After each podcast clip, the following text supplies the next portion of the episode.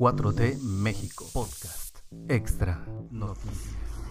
Síguenos en todas las redes sociales como arroba 4T México.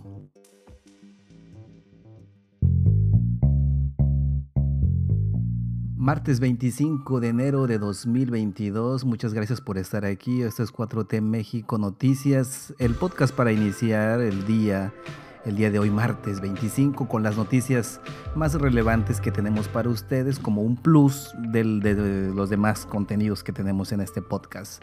Así es que un día como hoy, como hoy 25 de enero, pero en 1553, se inauguró la Real y Pontificia Universidad de México. Fue creada por una cédula real. Esa es la antecesora de la Universidad Nacional Autónoma de México. Yo soy Mario Alfonso y las noticias para hoy son las siguientes.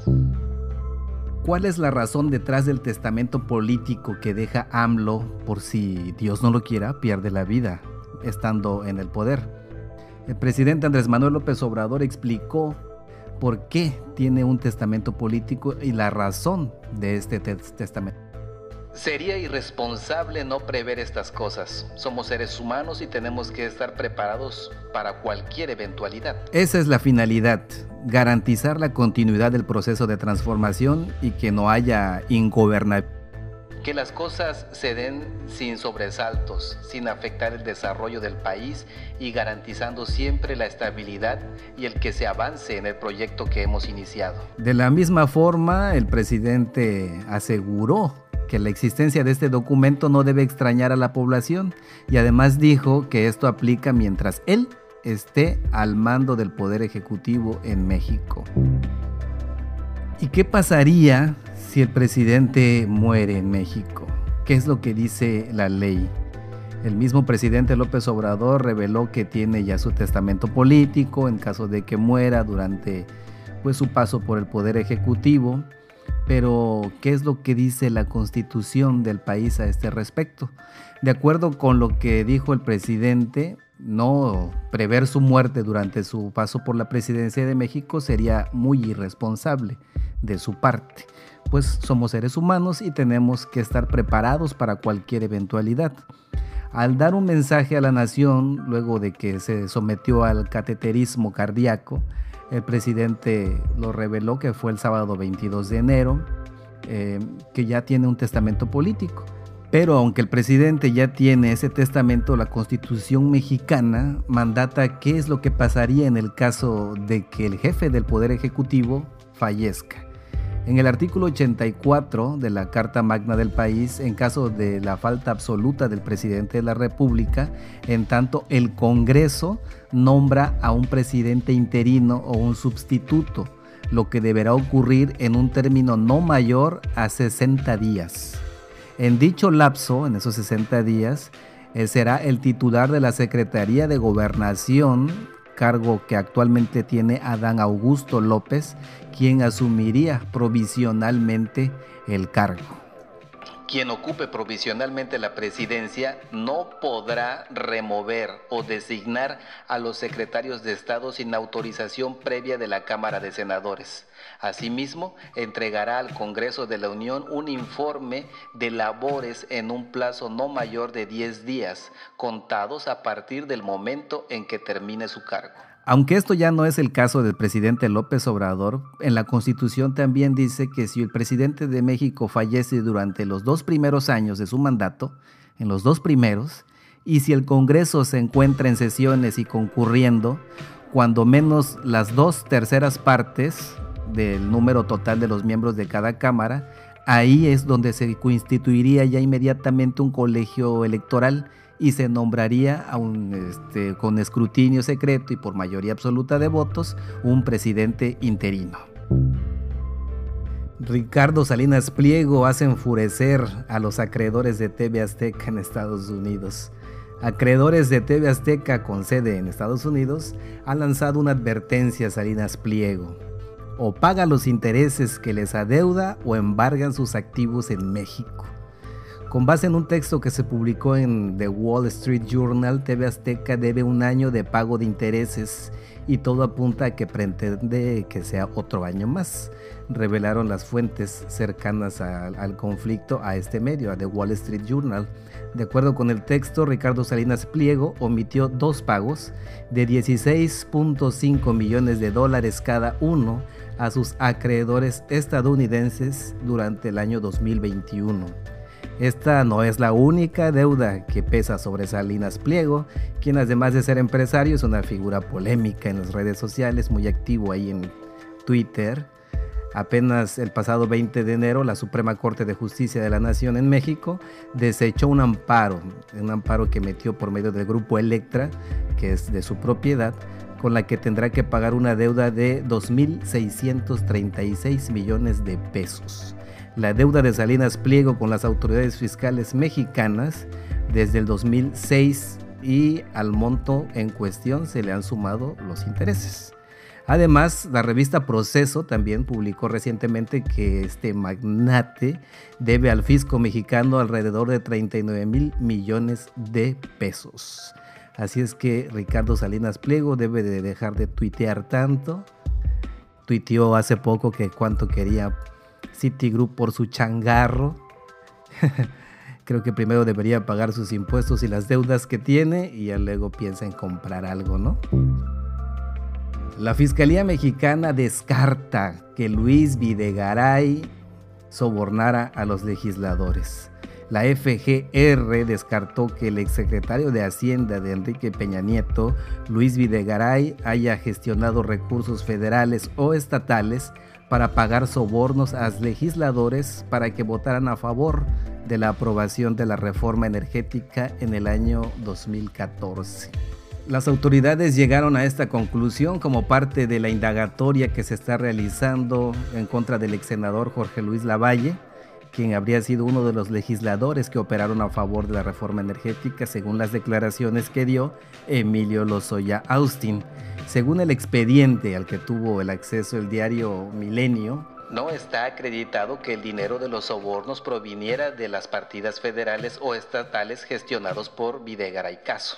De acuerdo con la investigación, los sobornos provienen, los sobornos que le llegaron a los legisladores mexicanos, provienen directamente de la constructora Odebrecht y fueron gestionados por Lozoya Austin, quien habría desviado los recursos a cuentas en las Islas Vírgenes. Este dinero, según las hipótesis que tiene la Fiscalía General de la República, habrían sido retirados en efectivo por órdenes de Luis Videgaray y del expresidente Enrique Peña Nieto para sobornar a Jorge Lavalle a través del exsecretario de la Comisión de Administración del Senado, que fue Rafael Jesús Carabeo. El exdirector de Pemex, Emilio Lozoya Austin, presentó como pruebas de sus acusaciones los testimonios de su exsecretario particular, llamado Rodrigo Arteaga, del ex jefe de departamento de Pemex llamado Francisco Olascoaga y del ex integrante del Estado Mayor Presidencial y ex jefe de escoltas Norberto Gallardo. La Fiscalía General de la República aún investiga a Enrique Peña Nieto y a Videgaray Caso por los sobornos que habrían recibido de Odebrecht, aunque ya descartó desgraciadamente, descartó que dichos funcionarios públicos usaran recursos públicos para cooptar a los legisladores. Roberto Palazuelos quiere ser historia, quiere hacer una historia en Movimiento Ciudadano y en Quintana Roo. O te subes ahora o mañana quién sabe. Este es el consejo que el actor mexicano Roberto Palazuelos recuerda de su padre cuando inició su carrera como empresario en un Tulum que estaba lejos de ser el paraíso turístico que es hoy. Cuando los negocios están ahí, cuando la situación está ahí, agárrenla, porque quién sabe si regrese. El llamado diamante negro dijo esto al público del influencer Carlos Muñoz en el 2020, año en el que él ya ambicionaba ser gobernador de Quintana Roo. En su participación con este llamado coach de YouTube, Roberto Palazuelos, dejó clara la intención por competir por la gobernatura, hacer historia y el empresario se sabe seguro de que lo logrará en los próximos 10 años, ya que confía que conoce las necesidades de la gente de Quintana Roo y que tiene el apoyo del sector político y empresarial del Estado, con quien él ha colaborado en la última década. Así funciona, así es la mente. La mente es poderosa, hay que trabajar para ello. Yo no quiero poder, ni quiero dinero. Yo quiero Señores, mi propósito es hacer historia. Roberto Palazuelos Badaux nació el 31 de enero de 1967 en Acapulco, hijo de una familia caudalada de abogados dedicados al sector empresarial. Su madre era una modelo estadounidense llamada María Badaux y su padre Roberto Palazuelos Rosebeit es nieto del magistrado Roberto Palazuelos Basols, el diamante negro, está lejos de ser un emprendedor que empezó desde cero. En la cultura popular mexicana, este actor inició su carrera en 1989 con Mi segunda madre. Y es el ejemplo perfecto de lo que en México se denomina un mi rey, que es un joven adinerado que vive para el lujo, el derroche, los negocios, un estilo de vida que busca alejarse de los jodidos y nacos. Como él mismo lo expone. Hasta de forma irónica en cápsulas como El rey de los mis reyes de la cadena Comedy Central. Entre las anécdotas favoritas de este personaje están las aventuras que vivió de su juventud con artistas como Luis Miguel y Jorge el Burro Van Ranking, con quienes dice que asegura que aprendió a disparar junto con Arturo el Negro Durazo, que era ex titular del Departamento de Policía y Tránsito y que es muy recordado porque fue señalado por actos increíbles de corrupción y su conocido despilfarro y excesos. Palazuelos también ha detallado cómo el Estado Mayor Presidencial en tiempos de Miguel de la Madrid patrocinó las fiestas que los hijos del presidente Gerardo y Federico organizaban gracias a sus aviones privados y cómo este privilegio terminó cuando Carlos Salinas de Gortari y Ernesto Cedillo llegaron al poder y los obligaron a pagar por sus escapadas. La capacidad del empresario para movilizar a las instituciones del Estado a su favor no se ha debilitado a pesar de los cambios y transformaciones de los últimos años. Para muestra está el escándalo que ocurrió en febrero de 2020 cuando elementos de la Guardia Nacional lo escoltaron durante el Festival de Progreso en Yucatán. A esto se suma un largo historial de presunta corrupción política. Entre las que destaca el caso del despido injustificado de dos de sus empleados del Diamante Negro, Albina Amador y Manuel Jiménez Sandoval, a quienes Palazuelos acusó de extorsión en el 2012. Según la periodista Graciela Machuca, la acusación contra los extrabajadores fue algo armado con el apoyo del entonces Procurador General de Quintana Roo, Gaspar Armando García, luego de que se denunció que el hotel estaba contaminando el manto freático con aguas residuales. Estas acusaciones del daño ambiental del famoso hotel del artista mexicano han sido una constante, pues en diversas ocasiones la Procuraduría Federal de Protección al Ambiente ha clausurado el diamante negro por daño ambiental e irregularidades, sanciones que la gerencia del establecimiento ha ignorado. Los señalamientos por presunta corrupción política han perdurado a lo largo de su trayectoria empresarial la cual inició en 1997 con la inauguración del hotel El Diamante Ken, que en aquel entonces, según los amigos del actor, era una zona llena de hippies y sin luz. La inversión en este complejo, en el que también son inversionistas Marco Petrovich Silva y Evea Silva López, ha sido uno de los mayores éxitos, ya que como explicó el propio Palazuelos en una entrevista para La Saga, con Adela Micha, su visión de que Tulum se convertiría en uno de los destinos turísticos más importantes en México fue acertada y el terreno que adquirió en 100 mil dólares hoy alberga un hotel que está valuado en 16 millones de dólares. En Quintana Roo se concentran las empresas que han amasado la fortuna del diamante negro, valuada por la página Celebrity Net Worth en 12 millones de dólares. Entre sus compañías destacan Grupo Caribeño, dedicado al alquiler de autos y motos, así como bicicletas, Tour Pacal Balam, que ofrece servicios de autotransporte, Na Glass, la cual realiza acciones de promoción turística, Experiencias Diamante, encargada de proyectos y planes turísticos, No todo lo que brilla es oro, especializadora de bienes y productos industriales y comerciales, y Papia Palazuelos Brand su propia marca de ropa.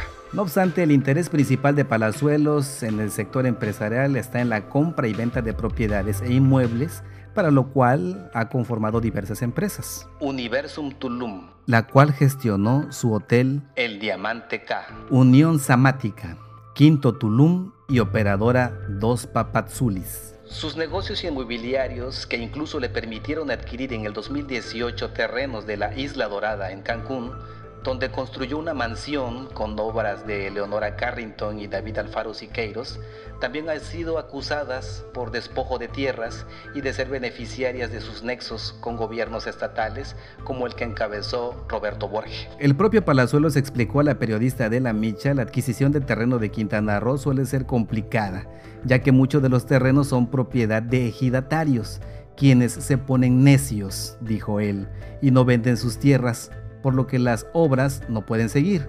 Sin embargo, como el propio empresario ha presumido en diversas entrevistas, él mismo ha convencido a los propietarios a vender o ha logrado adueñarse de las zonas a través de juicios que han sido señalados por irregularidades que favorecen al empresario.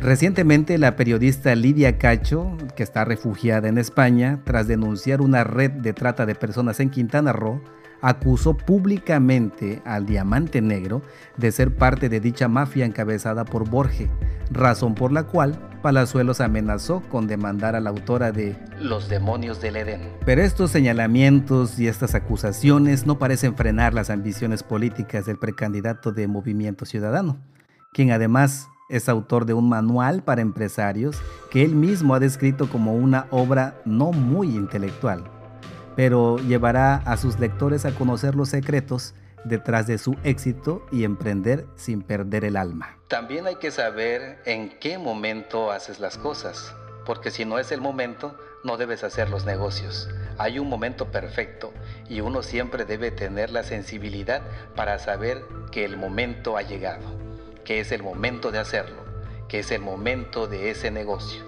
que es el momento de esa campaña. Muy bien, pues tiene toda la razón, no muy intelectual, que digamos. Esas son las palabras que dijo Roberto Palazuelos. Y ahora la gente de Quintana Roo es la que tendrá la última palabra en las elecciones. Es un gran candidato para Movimiento Ciudadano porque está siguiendo la línea de los candidatos que regularmente ha escogido, ¿no? Así es que vamos a ver cómo reaccionan en Quintana Roo, ya que conocen algo más de él, así es que no se dejen engañar. Muchas gracias amigas y amigos por estar aquí en 4T México Noticias. Yo me despido de ustedes para que sigan escuchando la mañanera o si ya la escucharon, mucho mejor. Claro está. Nos vemos el día de mañana por aquí con más noticias. Yo soy Mario Alfonso y acuérdense que lo que digo aquí siempre es verdad. Adiós. Este podcast fue publicado por 4T México, producido por Mario Alfonso. No olvides seguirnos en todas las redes sociales como arroba 4T México.